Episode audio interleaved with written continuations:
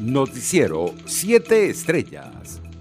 El secretario de Estado del Vaticano, Cardenal Prieto Parolin, pidió este martes una negociación seria en Venezuela y exigió voluntad política por parte de los involucrados en una carta leída en el marco de la Asamblea Anual número 77 de la Federación de Cámaras y Asociaciones de Comercio y Producción de Venezuela, Fede Cámaras, en presencia de la vicepresidenta Delcy Rodríguez. El presidente de la cúpula empresarial venezolana, Ricardo Cunzano, pidió este martes asumir un compromiso con el país sin importar si hoy los radicales atacan o la comunidad internacional no entiende lo que está ocurriendo. El dirigente de Voluntad Popular en Estados Unidos, Carlos Vecchio, criticó la participación de la vicepresidenta de la Asamblea Anual número 77 de Fede Cámaras y aseguró en sus redes sociales que para que exista inversión en el país se necesita confianza. La gobernadora del estado Táchira, Lady Gómez, solicitó este martes el apoyo de las autoridades del Consejo Nacional Electoral para la realización de primarias entre los precandidatos opositores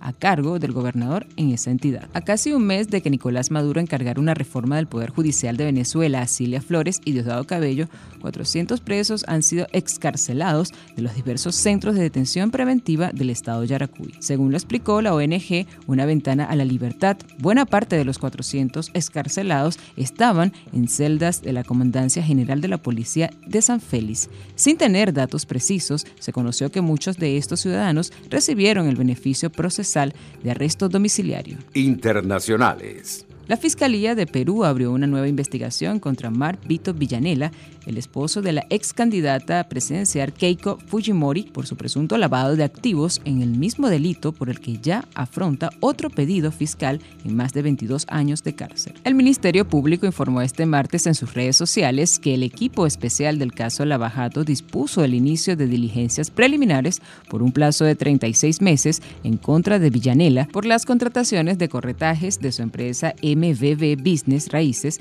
entre agosto de 2018 y julio del presente año. Por su parte, el presidente electo de Perú, Pedro Castillo, dijo el martes que estaba armando y evaluando su primer gabinete de gobierno con representantes de todas las tiendas políticas en una señal de que el socialista buscará consensos en la nación inca. Estamos haciendo una convocatoria a todos los técnicos, a las personas más distinguidas y comprometidas del país, dijo Castillo a periodistas en su primera declaración sobre su futuro equipo de gobierno tras ser proclamado como mandatario electo. El presidente de Colombia, Iván Duque, reivindicó este martes que el estatus de protección temporal para migrantes venezolanos, que ya cuenta con más de un millón de ciudadanos registrados, es una estrategia no solo para entender la crisis humanitaria del país vecino, sino una apuesta por el futuro del país vecino. Así lo indicó el mandatario colombiano durante las instalaciones de las sesiones ordinarias del Congreso de la República 2021-2022 realizadas en el Capitolio Nacional en Bogotá, donde defendió que esta política migratoria beneficiará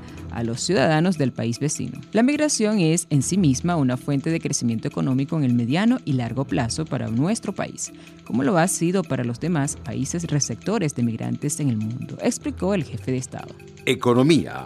La vicepresidenta Delcy Rodríguez dijo este martes que el sistema de flexibilización 7 más 7 resultó exitoso en el país, por lo que en las próximas horas Nicolás Maduro presentará nuevas adaptaciones a las normas que se han implementado para hacer frente a la pandemia. El pasado domingo Maduro había informado que estaban realizando una encuesta por medio del sistema Patria para conocer la opinión de los ciudadanos acerca del levantamiento del método de cuarentena parcial. Deportes. El Atlético Maneiro se clasificó este martes a cuartos de final de la Copa Libertadores de América al vencer en penales 3-1 al Boca Juniors en Belo Horizonte, tras empates 0 0 en los 90 minutos en el mismo resultado que se registró en la ida. Boca Juniors tuvo un gol anulado en el minuto 62 por un milimétrico fuera de juego de Diego González en una jugada que terminó con tanto de Marcelo Weidman. La anulación provocó una tangana entre los banquillos de los dos equipos en la tanda de penales. El portero local Everson se transformó en el héroe de la clasificación del Galo al atajar los penales de Sebastián Villa y Esteban Rolón y convertir el quinto y decisivo penal de su equipo. Los beisbolistas mexicanos Héctor Velázquez y Zach Misolis dieron positivo a COVID-19 y están aislados del resto del equipo mexicano que competirá en los Juegos Olímpicos de Tokio confirmó hoy la Federación Nacional de la Disciplina. Velázquez y Solis jugadores de los aceros de Monclova guardan cuarentena en las habitaciones del hotel de concentración del conjunto nacional. en estricto apego a los protocolos. Noticiero 7 Estrellas.